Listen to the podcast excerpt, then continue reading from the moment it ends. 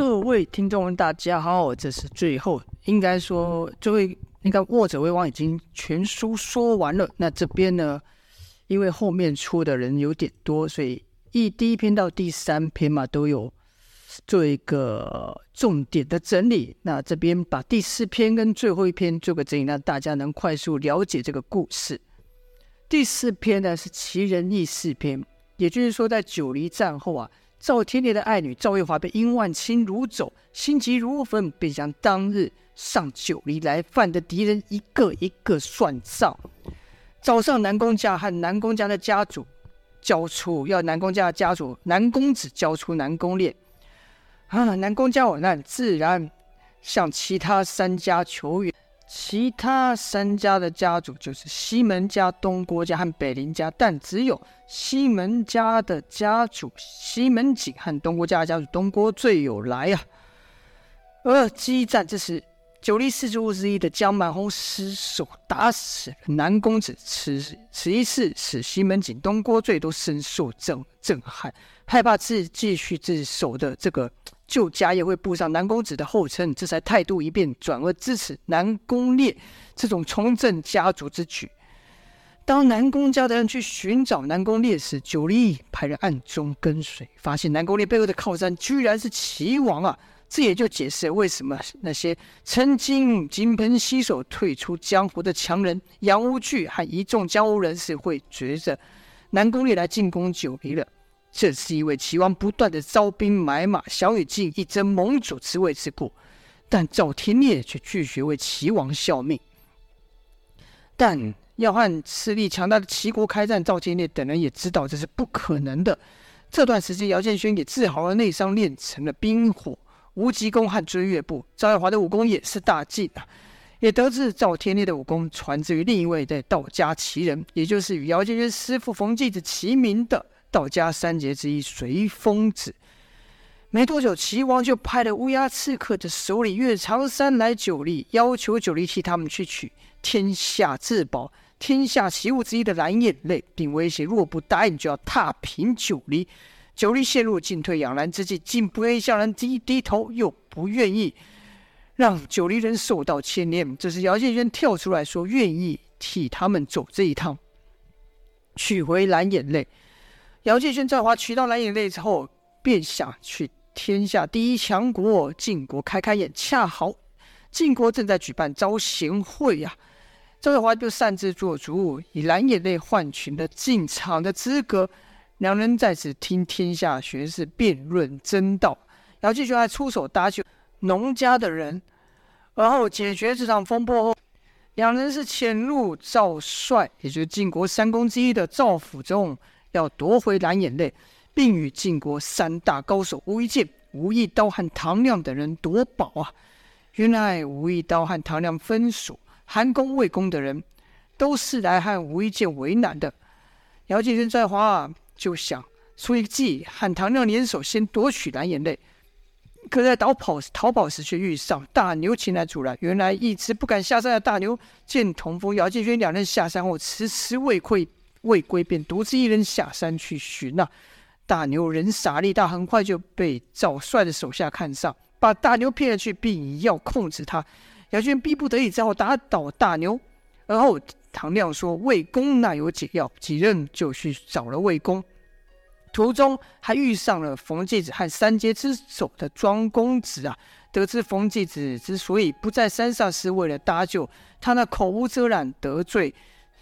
晋王和韩魏赵三公的师兄庄公子啊，在打退了吴兴、三八、山庄的追兵后，师徒两人相遇，真是好好聊了一番。可碍于王命，晋王之命，冯继子无法随着姚建勋等人去魏公那替大牛疗伤。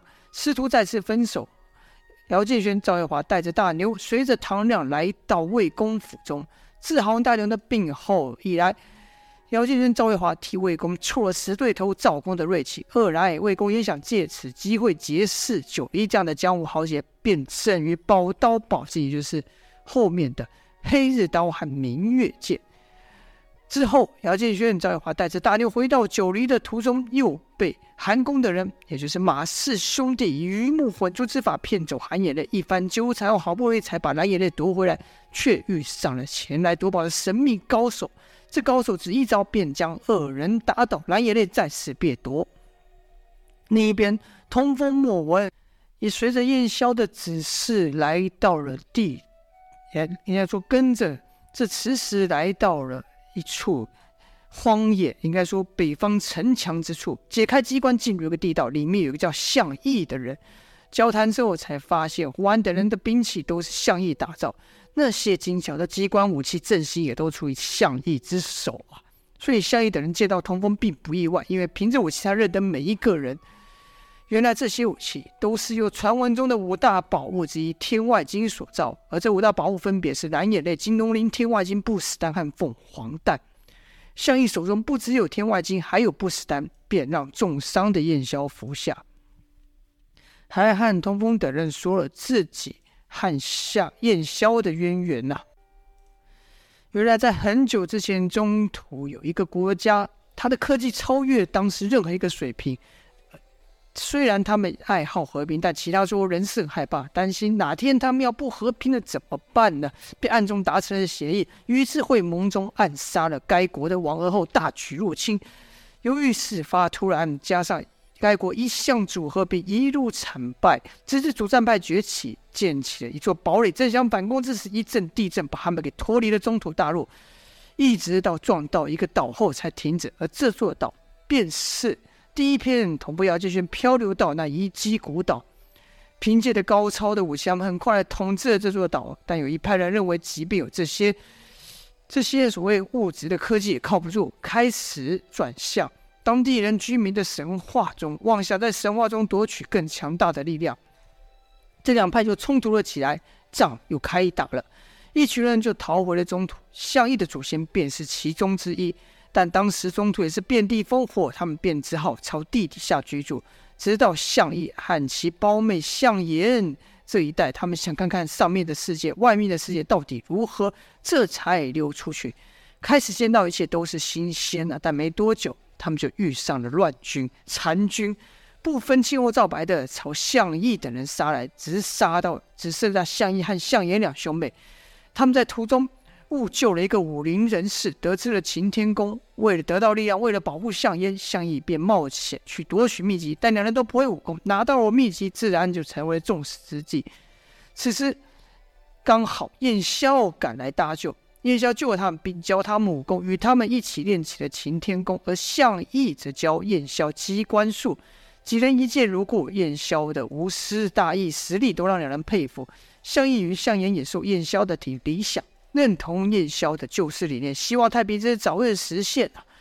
项妍也与燕霄渐生情愫，两人随着燕霄救了许多百姓，在战场上瞬息万变。项妍不幸身亡，项义想起了传说中有不起死回生之效的不死丹，为了救项燕，项义是痴痴的去寻找不死丹，但燕霄认为那只是传说而已，劝项义放弃。项义不愿意，就独自。应该说，就分道扬镳了。项义独自去寻找，但不死丹寻找不死丹哪是一两日的事？项义无可奈何之下，只好先安葬了项义，而后继续去寻找。找到之后呢，就回到了地道。燕霄偶尔会来探访这个挚友，与他说天下情事，与他说他的弟子说他的理念就快实现了。但这一切。就在通风带着昏迷不醒的燕霄来到他面前时，都破灭了。理所当然，相义比胡安更适合担任墨家首领的角色，所以项义就暂代承认墨家首领。虽除武功高强外，机关术更出神入化。他那以天万金制作的人偶，刀枪不入，战力惊人。项义认为燕霄实现和平的方法没有用，他要改另外一种方法。这就接到我们第五篇《春秋大梦篇》。项义出事后，稍一分析就知道，陷害燕霄的人是齐国。原来齐想扩张势力，却频频被墨家给阻扰，所以才想办法把墨家给除去。但要面对，叫先找齐国复仇，还是先解救受困的百姓呢？项义听从王爷的建议，先救人。项义在第一战就展现压倒性的力量。只凭着他和他的人偶就逆转了战局。但这个陈叔贪图项羽的战斗人人偶强行索要。可是项羽不是燕萧，他不会任人予取予求，直接拒绝了城主。城主索要不成，便把项羽的人都下了大牢。没多久，来了一群人，说这城城是他们的家园。这和第一篇曾经出现的人一样，他们都是当初被赶赶离家园的人，他们是来报仇的。这城主没办法，只好又去求项羽出手相救。项羽率领墨家人对抗，童风也在这时候遇到了。杀害他爷爷童月的凶手季然呢、此刻他武功高强，打倒了纪然，正要下死手替爷爷童月报仇时，被莫文阻止了。莫文告诉他，活着的人比死的人还重要，报仇只会引发更多的仇恨。童风这才停手。然后项羽对抗这群人的首领，从对方的武器认出他是童飞，也就是童风的父亲。童飞不敌项羽，就把童风当作人质逃跑去了。而童风因为爷爷童月被这群人所害，就认定了童他父亲童飞这群人都是恶人。可在得知故事另一面后，才发现他们也是被迫的。他们无缘无故受到战火波及，家园被夺，亲人被害。站在他们的角度，墨家和现在生活在那城里的人才是恶人。童风也在这时候开始思考：到底谁才是恶人呢？谁才是弱小？童风也得知童飞为何会在此。他听说，他听爷爷说过，童飞是坏人，害了他的娘亲。但真相其实是对方利用童飞的信任，打着墨家的名号，壮大自己的势力，鱼肉乡里。而他娘又对童飞不忠啊！在他们得知童飞知道真相之后，他们害怕童飞不会放过他们，因为童飞一向嫉恶如仇，便先下手害童飞。童飞逼不得已自保反击啊！这时童月来了。童飞虽极力为自己辩护，遗憾呐，众口铄金。童玉还是没有相信童飞，而对童飞出手了。重伤的童飞被叶黄所救，而这叶黄就是当初出手夺取蓝眼泪异能的神秘少女。之后，童飞就跟着叶黄，并称叶黄为主人，成了叶黄的三大护法之一啊。这叶黄还救了许多苦难的人，教他们一种以生命为代价提升力量的武功——恨意心经。这些人，应该说，在叶黄眼中，这些人就是救世主。而当童飞领人去报仇时，叶黄也带了心腹，也就是三大护法之一的秦禄去九黎夺取金龙鳞了。却说这金龙鳞本为楚王所有，但因为力量太强，屡屡发生意外，而齐王要与晋称天下。